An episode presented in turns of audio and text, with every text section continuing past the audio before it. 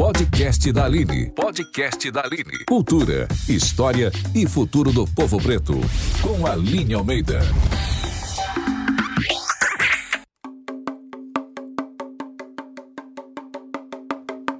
Negra.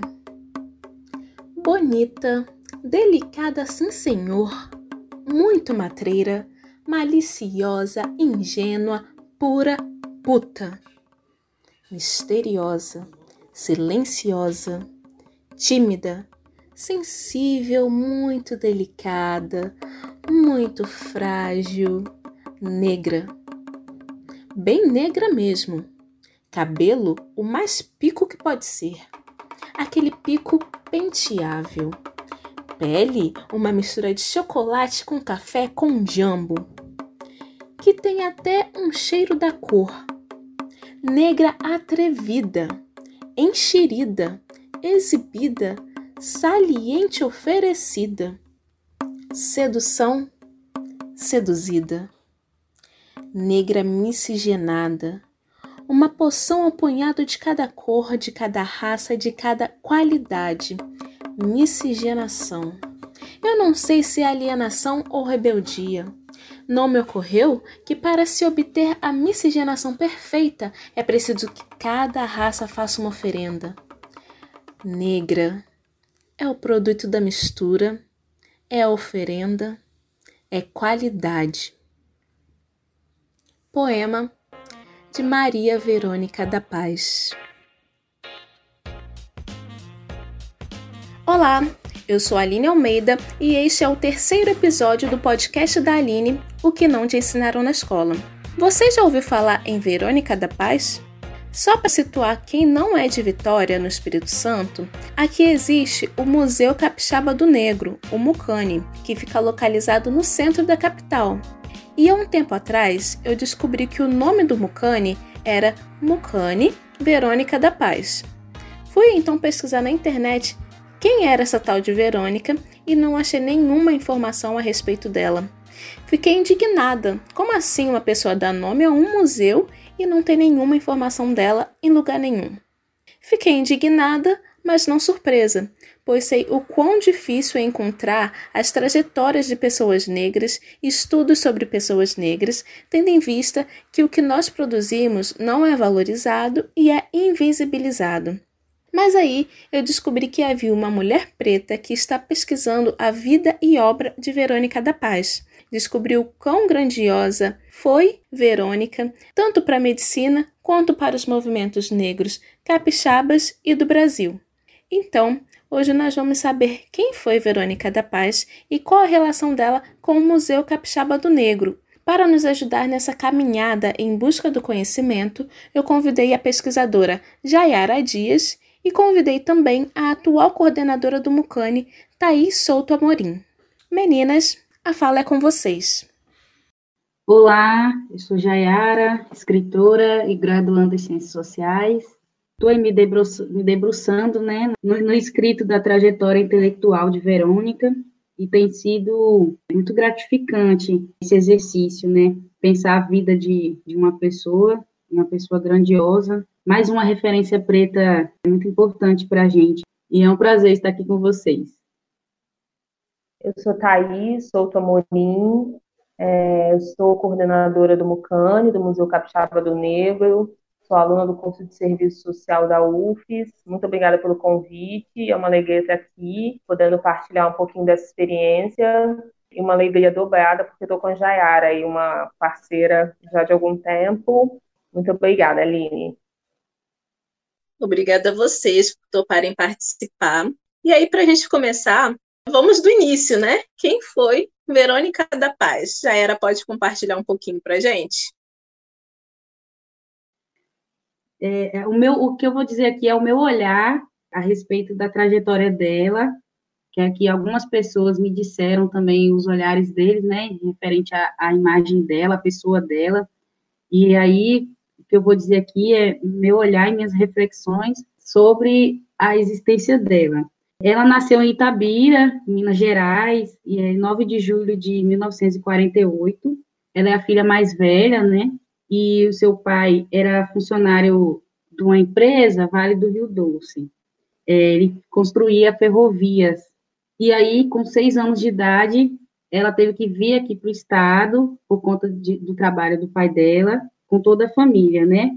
E aí ela estudou, viveu em Cariacica, ali na região do Jardim América, e na década de 70 ela começou a estudar medicina na EMESCAN. Ela veio se formar em 74 e foi se especializando em psiquiatria. E aí, ela, durante a trajetória dela na medicina, ela veio trabalhando muito com um serviço humanizado. Nos currículos dela, né, tem vários trabalhos é, muito nas regiões de favela da Grande Vitória. Então, tem trabalho, ela trabalhou na Serra, em ambulatórios na Serra, ambulatórios de Vitória, na, na região de São Pedro, Maria Ortiz, Santo Antônio. Ela fez trabalho também aqui em Vila Velha, no bairro 1 de Maio. Isso, assim, década de 70 até 96, que foi o ano do seu falecimento, ela veio trabalhando na área da saúde. Paralelo a isso, ela teve trabalhos no cinema, ela é poeta também, e sua trajetória de, na luta do movimento negro. Então, ela uniu saúde e todas essas, essas outras facetas da existência dela. E Verônica é mulher preta, importante destacar isso aqui, né? Mulher preta filha de pessoas humildes. E você pode falar um pouquinho sobre, sobre essa ancestralidade dela? Ela era filha de quem? Ela foi uma mulher pobre, né? Família humilde, e ela alcançou alguns lugares que eram lugares que eram muito difíceis de se alcançar no período em que, em que ela existiu. É, a família dela, o, o pai dela é falecido, né? E ao conversar com os familiares dela, a imagem do pai é muito presente, tanto o que ela é, foi, né, é, muito, deve muito ao esforço é, do pai em sustentar esses sonhos, né, estudantis, assim. e ele era analfabeto, ele veio a, a, se alfabetizar depois que ela já estava formada e tudo, né, que deu uma condição também melhor, ela, é, ela é a filha mais velha e foi a primeira de tudo, a primeira a se casar, a primeira a sair de casa, a primeira a estudar, e o pai fez todo um esforço para pagar essa, esse curso, né? Lembrando que a IMESCAN é particular, então, família preta, década de 70, nem todo mundo tinha condições para estudar medicina, né? E os irmãos, são oito filhos, né? E os outros irmãos todos estão vivos, né? E comentam que foi uma luta muito grande esse processo de ela fazer faculdade, questão financeira, mas houve uma união familiar e o esforço do pai assim, bater o pé que a filha ia se formar e até que isso foi feito, né?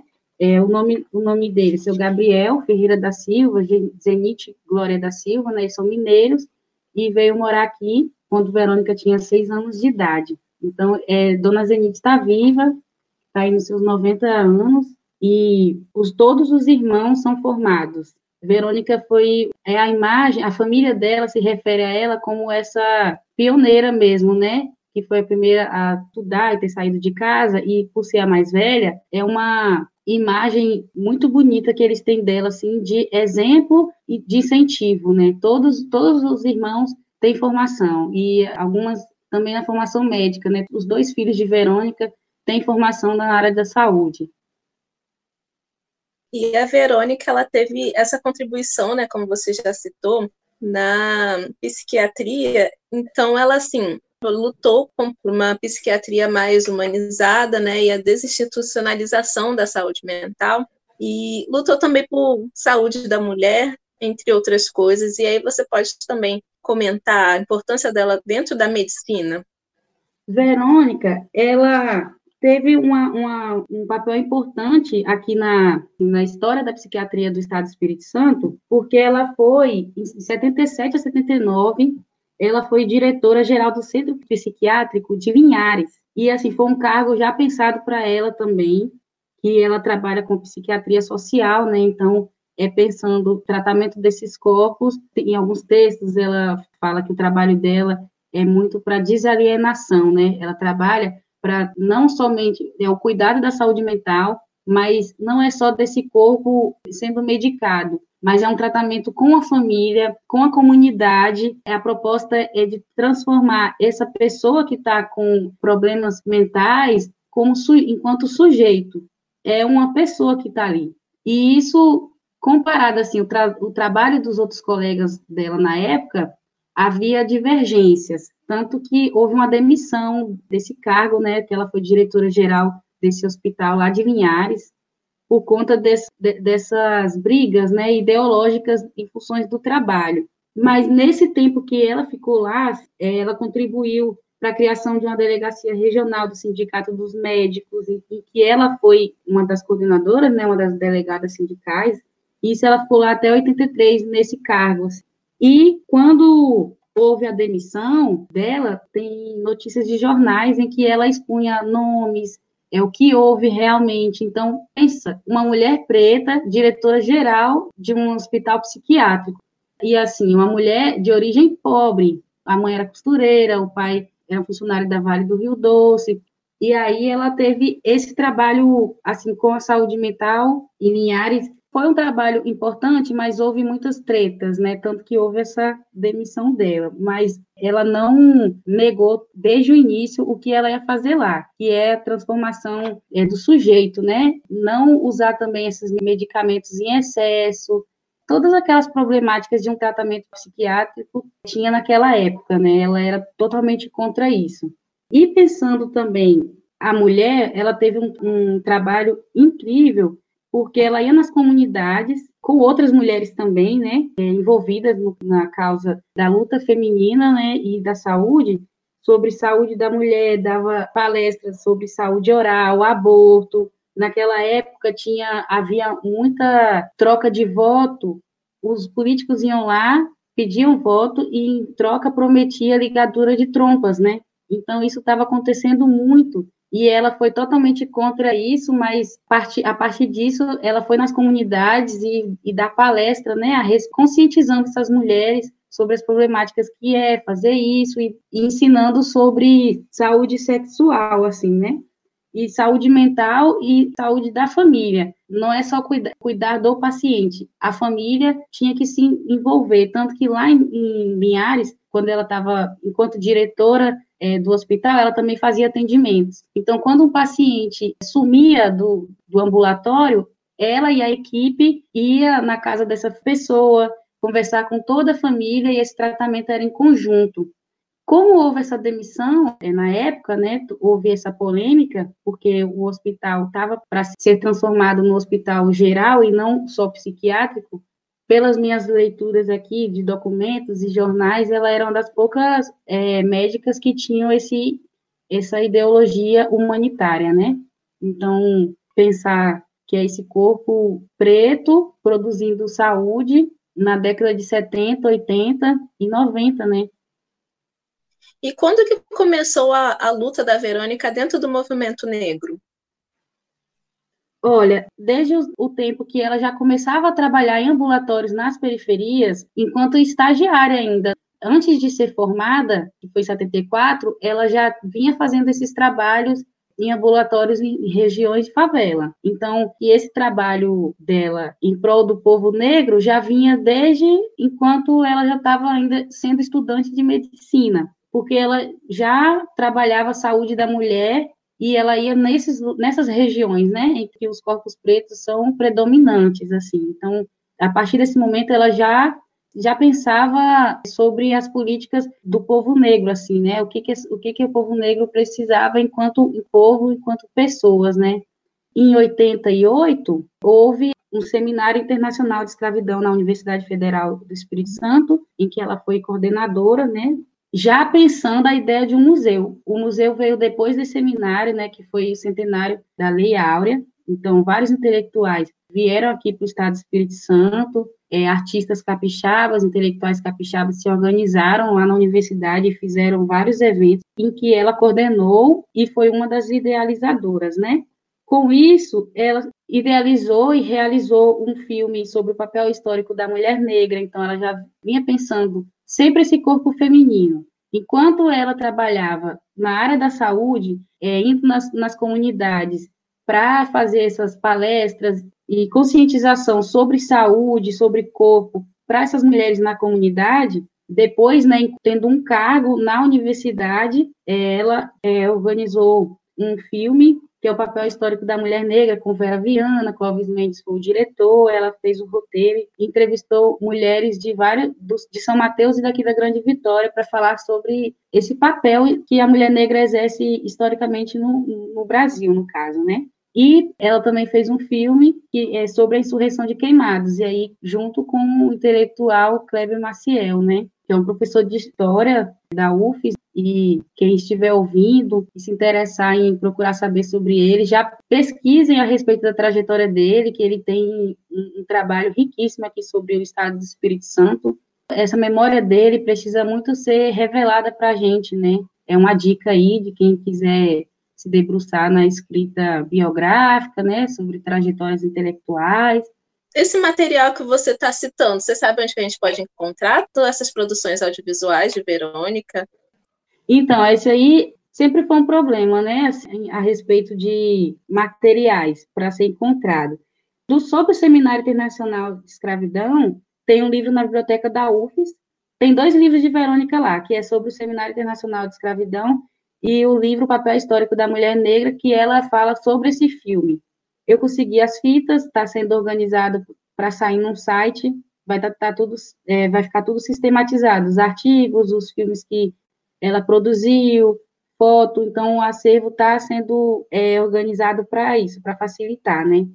Inclusive, meu trabalho é para isso, para organizar, conseguir materiais e organizar esse acervo, porque está com todo mundo, né? As pessoas mais velhas do movimento negro que participaram, cada um tem uma memória, né? Cada um tem uma foto, um tem uma fita guardada, um tem essas lembranças. Então, meu trabalho é sistematizar tudo isso. Então, está sendo organizado e logo, logo vai sair esse site aí para as pessoas acessarem.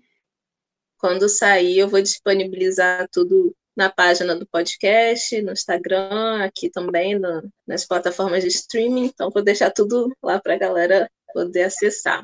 E aí, você tinha comentado sobre o museu, né? O Museu Capixaba do Negro. Como que foi essa, essa construção desse museu aqui no Espírito Santo?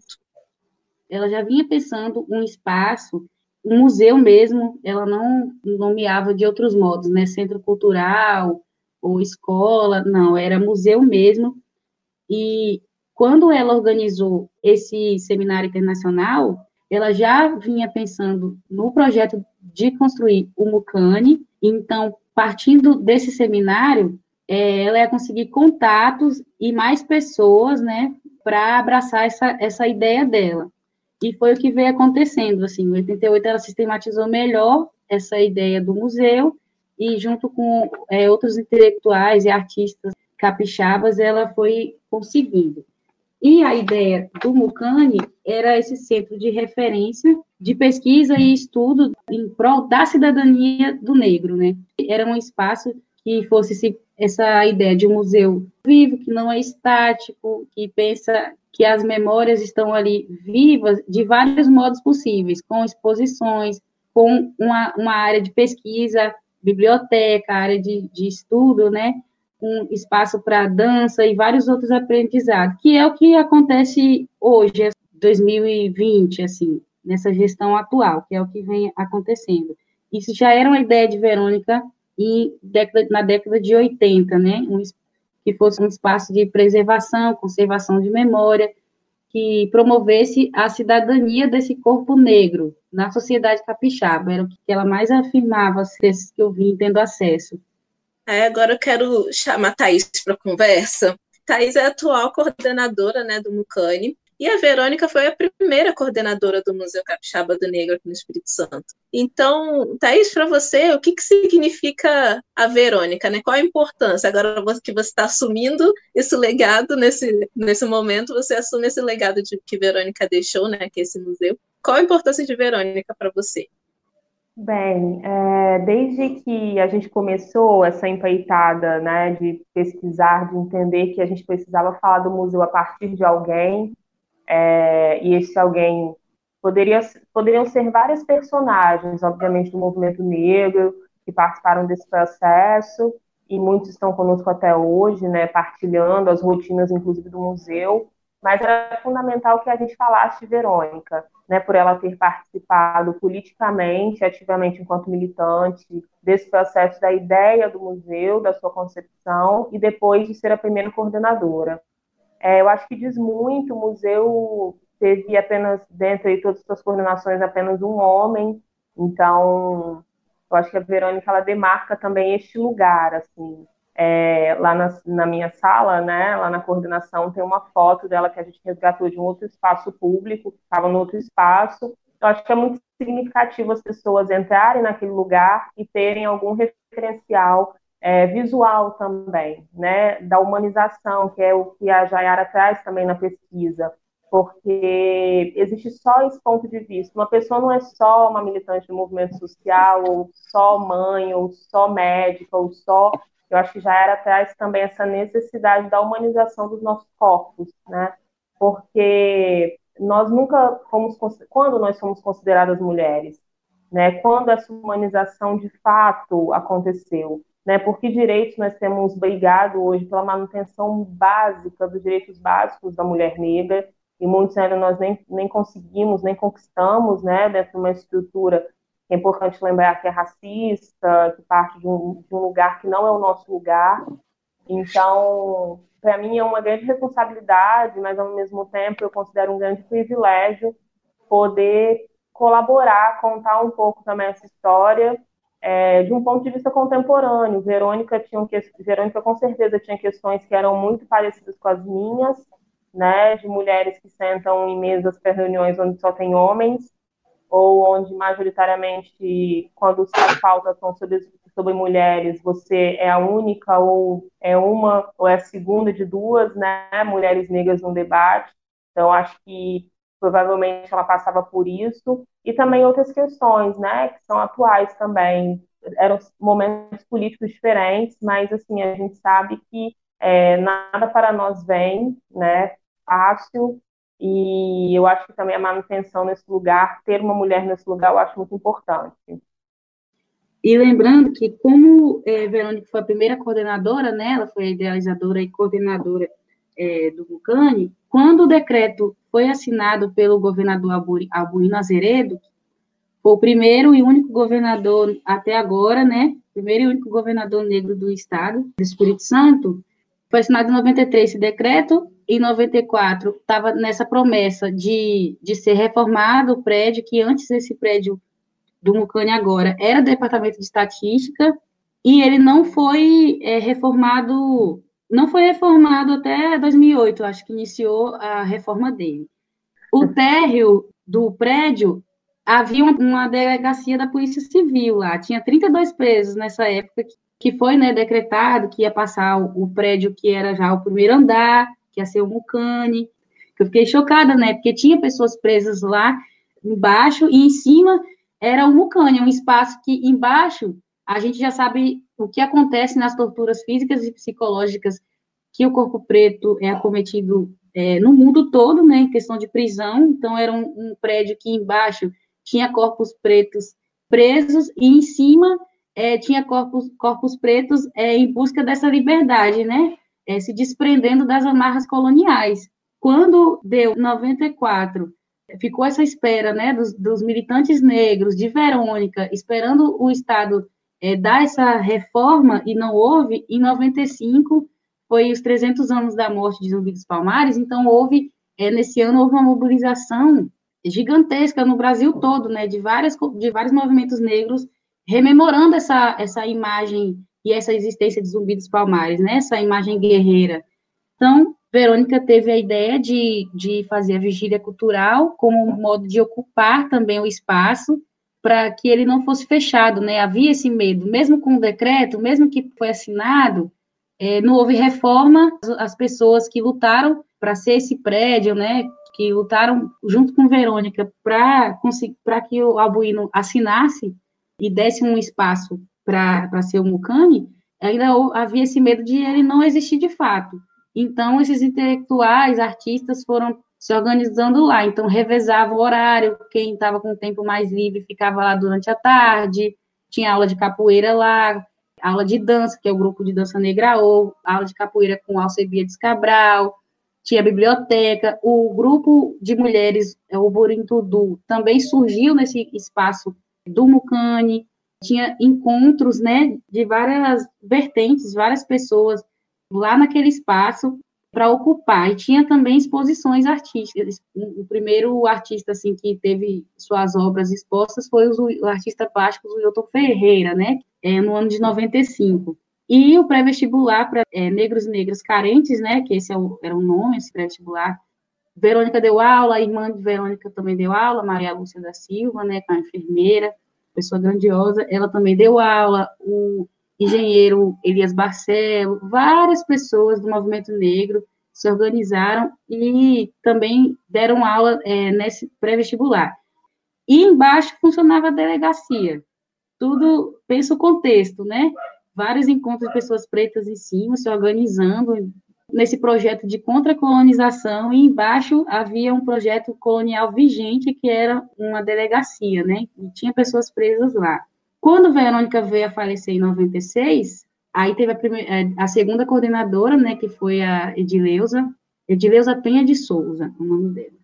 E aí, ela que ficou na coordenação, né, por um tempo, até que veio, veio depois outras pessoas foram ocupando espaço, até a reforma que se iniciou em 2008, assim, então, de 93, que foi assinado, olha, esse prédio aqui é do museu, para 2008, é muito chão, né? Foi muitas ocupações em espaço precarizados dessas pessoas. Então, a gente, né, que é mais jovem, tem que agradecer muito a essas pessoas que tiveram esse sonho, né? Porque o que mais alimentou para que o museu esteja, seja o que é hoje e a gente vá lá, né, nos eventos e acesse aquele espaço. Foi o sonho deles, assim, esse sonho de liberdade, esse sonho conquista, e partiu muito desse sonho de Verônica, né? É uma construção coletiva, é uma construção coletiva, mas que partiu muito dela, né? O pontapé inicial, esse, esse chute, assim. É, as pessoas que eu conversei falam dela enquanto ah, é uma pessoa muito à frente do seu tempo, a vanguarda. E ela foi mesmo, tanto na família quanto até povo negro aqui de Vitória, né? É incrível, né? Mulheres incríveis que a gente não tem acesso ao que elas produzem, né? Que elas fazem. É um projeto, né? Essa invisibiliza invisibilização de, de corpos pretos, essas produções principalmente de mulheres pretas, né? É, é um projeto político essa ausência. Elas existem, fizeram coisas, estão aí, mas a memória não está viva para muitas pessoas. É um projeto colonial, né? Então, é, eu convido aí a, a, os estudantes, né, que, que se interessam pela luta do povo negro, que se debrucem nesses estudos, né, estudos biográficos, estudos de trajetórias de vida, porque é, a gente precisa né, dessas imagens positivas de pessoas que construíram coisas. A gente precisa nomear também as coisas, né? Nomear feitos, saber a origem da, da, dessas existências, né? De pessoas, de coisas, de instituições que partiram de pessoas. Todas essas produções, né?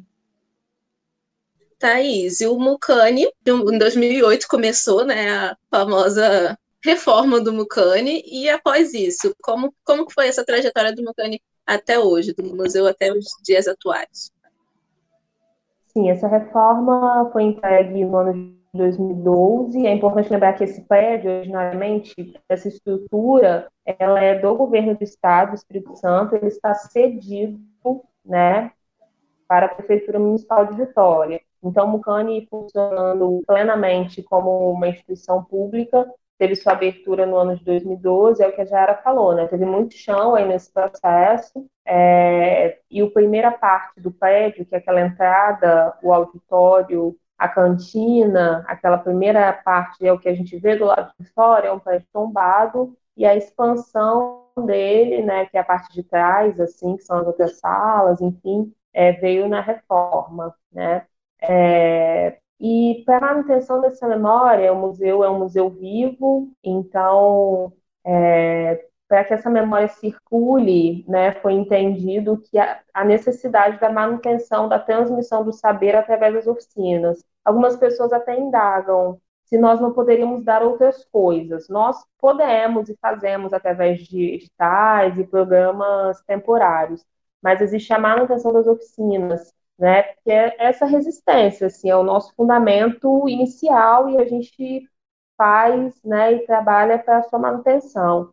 É importante falar também que o Mucane tem um conselho gestor do Mucane, que é um conselho paritário e ele é formado por entidades do movimento negro e por representantes do poder público, no caso da Prefeitura Municipal de Vitória. Então, não existem questões e decisões tomadas sem que se passe pelo conselho, né? Ele sabe de tudo, obviamente não é consultado a todo tempo, mas nós temos parâmetros até de autorização de eventos, parâmetros do que vai para o conselho, quando é necessário que o conselheiro esteja em um evento, é, então, nós estabelecemos parâmetros e o nosso trabalho, ele é institucional, obviamente, então ele precisa desse controle social. O movimento negro está ali, até as entidades representantes que não estão em nenhuma entidade, uma sigla propriamente dita, e as entidades que não estão no conselho, as pessoas estão sempre lá. Isso é muito importante para nós, né? E é importante que as pessoas estejam cada vez mais lá, né? É necessário porque o museu é vivo, ele precisa de corpos circulando ali. É, mas todas as entidades, essas pessoas estão o tempo inteiro conosco, trocando e trazendo informações e nos provocando também no exercício desse trabalho. É importante pontuar também que nós estamos dentro de uma instituição, então, como tal, ela tem um formato moldado, né, partindo de um pressuposto que é eurocêntrico, né? Então, a gente, obviamente, trabalha no campo da legalidade, mas a gente aponta também que existem questões que são peculiares, né? São questões que precisam ser lidas de uma outra forma, é, que precisam ter um, um trato mais sensível, é, e que as pessoas precisam estudar. É, isso é algo que eu, que eu, sempre digo, assim, não adianta toda e qualquer questão que seja referente ao negro tem que gritar o funcionário negro, assim, a gente pode ser um parâmetro para alguma coisa mais específica, mas é necessário que as pessoas estudem, porque para além do Mucane, a Secretaria Municipal de Cultura aprova editais de todas as linguagens, tem ações afirmativas nos seus editais, né, tem espaços em outras regiões periféricas, então é importante que as pessoas também entendam que esse, esse conhecimento, minimamente, das nossas questões é, é necessário. Então, o que, que a gente faz hoje, assim? Hoje, né, nós estamos em 2020, é, então, nós estamos com um trabalho online, praticamente, mas o nosso fluxo de trabalho tem três frentes. As oficinas, que são essas, né, a manutenção dessas aí que a Jara mencionou, capoeira, dança, sobre várias frentes. A dança é muito forte no museu, a gente brinca que é praticamente um museu de dança, porque nós temos um quantitativo de companhias, produtores, artistas negros, né, no campo das artes cênicas, que é muito grande. Então, a dança, a contação de história, que é uma forma da transmissão através da oralidade, né? Temos violão, cavaquinho, percussão, então essas oficinas elas acontecem todos os anos, né? Sempre, durante o ano inteiro. Nós temos o curso de qualificação também, profissional em dança afro, que é um curso de dois anos. A última turma se formou no finalzinho do ano passado, essa foi a terceira turma. Nós temos também os editais, as nossas, nossas exposições elas são temporárias, nós não, não temos exposição permanente. Qual é o processo que nós passamos? De, este, neste momento, aqui desta que a gente está gravando esse podcast, nós estamos construindo o plano museológico do museu. Isso, sem dúvida, é um divisor de águas. Desde para que nós possamos tentar recursos em outras esferas, inclusive esferas internacionais, a termos um parâmetro mais específico, qual é a nossa missão, que valores nós temos, né? Existe essa dúvida, assim, mas a gente chega aqui, a gente não vê foto de várias personalidades negras, a gente, a gente sabe que é necessário, por isso, né, a ideia de memorial ou de algo fixo, não necessariamente uma exposição, mas para a gente falar a partir dos nossos, a nossa história, contar a partir de nós mesmos, mas a gente sabe que aquele museu é aquilo, assim, a gente entra, às vezes a pessoa entra para tomar um café e dali ela conhece um fotógrafo, esse fotógrafo entra no projeto dela e as pessoas estão ali criando, estão ocupando, sendo aprovadas em edital ou não, usando o museu, porque ele está lá para isso. Então, o funcionamento dele é muito dinâmico, assim, ele tem várias frentes de trabalho, né?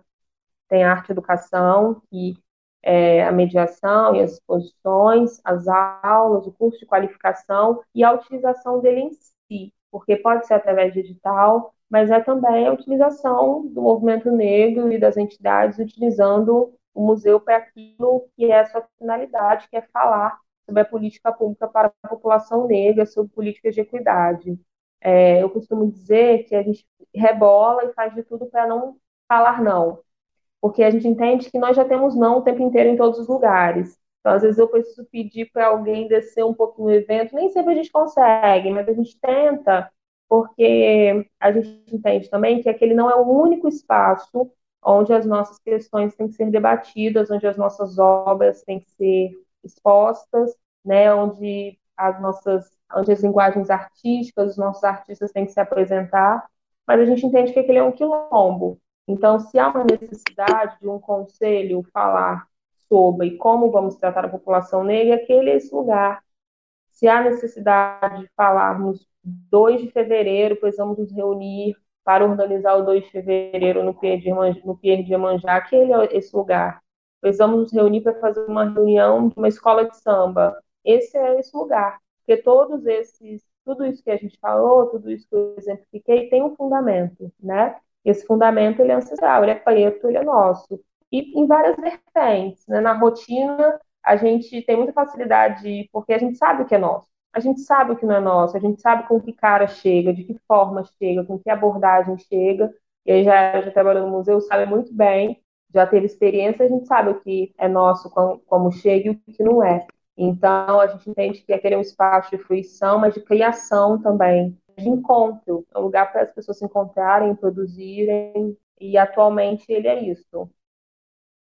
No primeiro episódio dessa temporada que a gente está gravando, a gente falou um pouco sobre cultura oral, e que é uma coisa muito forte da nossa cultura, né? Da cultura negra, da cultura afro, transmitir as coisas por meio da oralidade. Então, ter um museu feito por pretos, né? E esse museu tem essa, essa função de registrar as coisas, né? E tem essa função de transmitir os ensinamentos por meio da, da nossa perspectiva, da, da perspectiva dos negros a gente está contando a história por meio da nossa narrativa e está deixando isso registrado. Então é muito importante existir um museu para isso.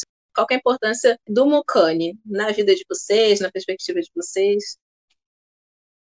Que pergunta, hein? Nada fácil. Eu costumo dizer que assim esse trabalho ele é muito único. Por quê? Porque ele nos atravessa, qualquer trabalho atravessa a nossa objetividade, obviamente. Mas esse ele atravessa num nivelamento muito alto. Por que eu digo isso? Porque a gente está o tempo inteiro, a gente não está o tempo inteiro falando a palavra racismo. Não, não é isso. O nosso trabalho não é falar, verbalizar, falar essa palavra todo o tempo.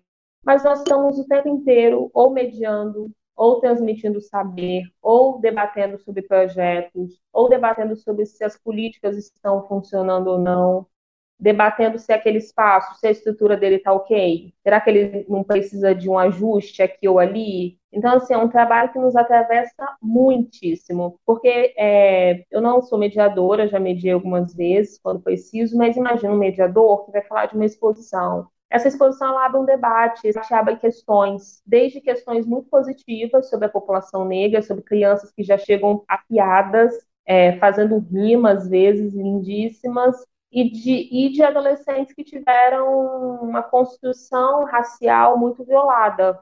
Então, nós falamos o tempo inteiro sobre os nossos corpos. As pessoas que trabalham naquele lugar falam, né? As pessoas falam o tempo inteiro sobre as suas questões também. Obviamente que na rotina a gente não é uma reflexão rápida que se faz.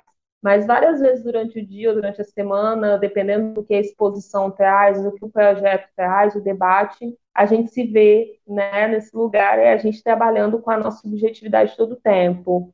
Eu sou servidora pública, né, já, já há alguns anos. Obviamente que o Mucane é um marco em virtude disso, né? Sou eu uma mulher negra da periferia o tempo inteiro vendo as questões ali obviamente diferentes por questões socioeconômicas, por territórios, por é, individualidades, mas é o tempo inteiro a gente falando dessas questões. E eu acho que é importante também sempre lembrar, né, como eu já pontuei, ele é um museu vivo e é um museu institucional. Então é necessário que as pessoas estejam ali, estejam junto com as entidades que estão conosco. É, se tenham dúvidas, perguntem, né? Se tem apontamentos, provocações também, porque é isso porque é necessário que ele esteja aberto, né? É necessário é, que a instituição pública entenda que ele é importante. Nós sabemos disso, mas a gente nunca pode esquecer que a gente está dentro de um parâmetro institucional. Então, aquele espaço é nosso e ele está lá para ser ocupado. Bom, eu vejo o Mucane, né, como um quilombo urbano também, né, como um quilombo urbano, em que esses corpos pretos é, se reúnem nessa luta contra colonial, né, é um espaço que artistas fazem reuniões pensando exposições, pensando projetos. É um espaço, como o Thais falou, né? Não, não é só falar de racismo e todas essas problemáticas o tempo inteiro, né? O, o Mucane é um espaço em que pessoas pretas falam de si e produzem suas potências, né? Cultivam é, as inúmeras potências que esse, um corpo preto possui e vai aperfeiçoando, né? Então, quando eu tive a, a honra de trabalhar lá, foi um divisor de águas na minha vida e é um espaço de produção de autoestima, né? Em que sua fala é escutada, é levada em consideração, sua fala é refletida. A gente, enquanto preta, se sente à vontade, porque é um espaço institucional, né? Um, pensando pessoas pretas frequentar museus, contexto aqui do Brasil, é bem complicado, é difícil. Minha família não, não tem esse hábito de, de ir a museus, e a família de muitas pessoas que eu conheço, né? Então, você entrar num, num, num espaço institucional que pensa é, protagonismo de corpos pretos, né, pensa essa produção preta, tanto que os artistas que expõem as inúmeras atividades em que há, a prioridade é pessoas pretas, né, tem que partir daí, desse corpo as temáticas e, e tudo mais. Então, é um espaço genuíno, assim, para mim é um espaço sagrado que tem no centro de Vitória, né? Porque realmente é um espaço que a gente, né, enquanto preto, se sente em casa também, para além de nossas casas, né, tem esse outro território que a gente se reúne e produz é, inúmeras coisas, né? Já vamos caminhando para finalizar. E vocês têm alguma consideração final, algo que vocês gostariam de compartilhar?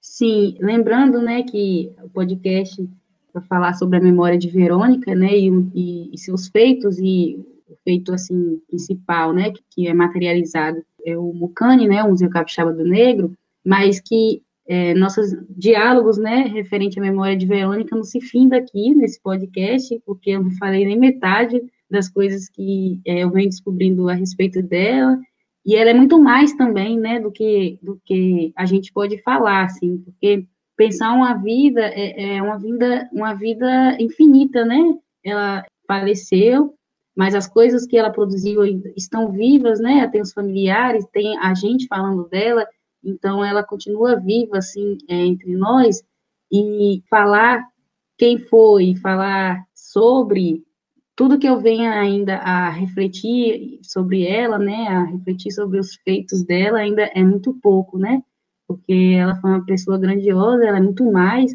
o que os documentos e as falas da, das pessoas próximas podem ainda dizer, né, podem ainda mostrar a respeito da, da existência dela. Isso aí, né? nem se a gente fizesse uns 10 podcasts, a gente ia conseguir abordar toda a complexidade e é, feitos é, dela.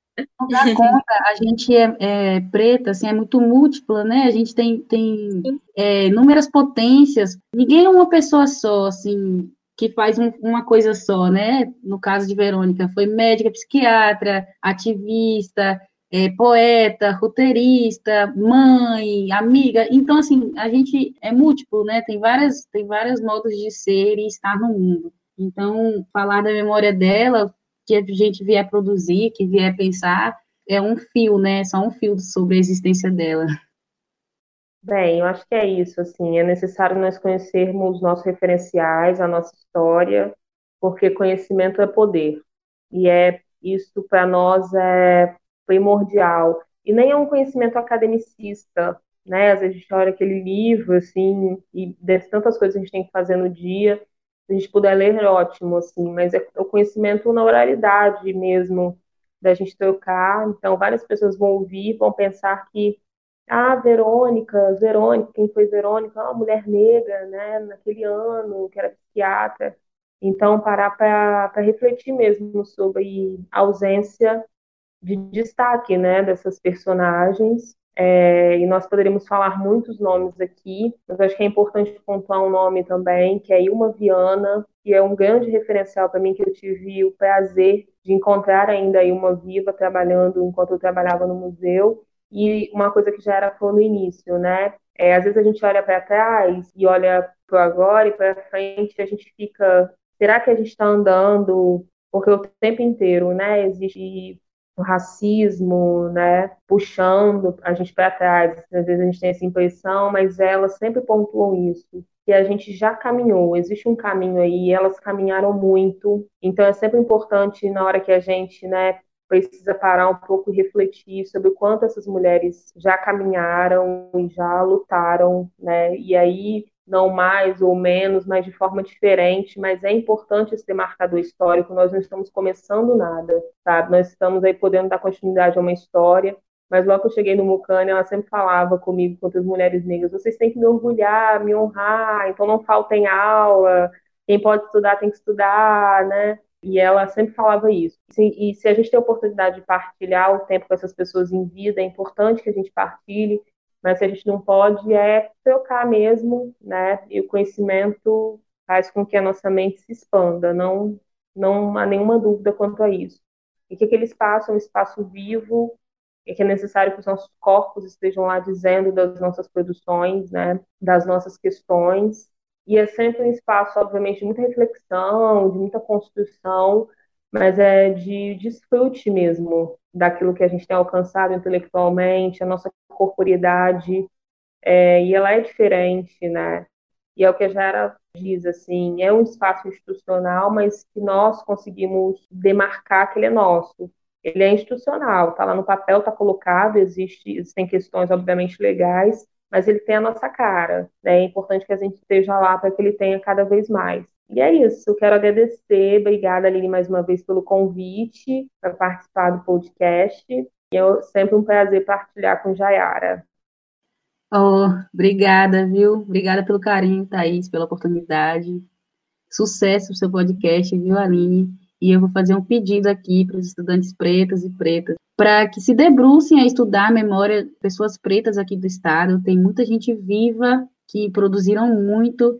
Percebo em falas de alguns, né, e vendo também no cotidiano que a gente, enquanto jovem, os mais novos, passam por eles e não sabe nem quem é, não dá um bom dia, não olha, e tá ali, tem uma pessoa que que você só está na universidade hoje porque essa pessoa foi uma das que lutou, né, para acessar cotas. Então, e tem muita gente viva, então há uma preocupação, porque a lei natural da vida é isso, um dia um, esse corpo morre, vai para outro plano, né, e a, e a memória, a gente conseguiu é, organizar registros, né, fotografias, textos, então os estudantes aí que queiram se debruçar, é, eu, eu faço um pedido, assim, porque é um trabalho muito importante, é um trabalho prazeroso e também difícil, né, por conta, conta disso, assim. O projeto colonial é apagar memórias, né, e aí a gente, nosso projeto contra-colonial é recuperar essas memórias de vários modos possíveis. Então peço aos estudantes pretos que se debrucem nesses estudos.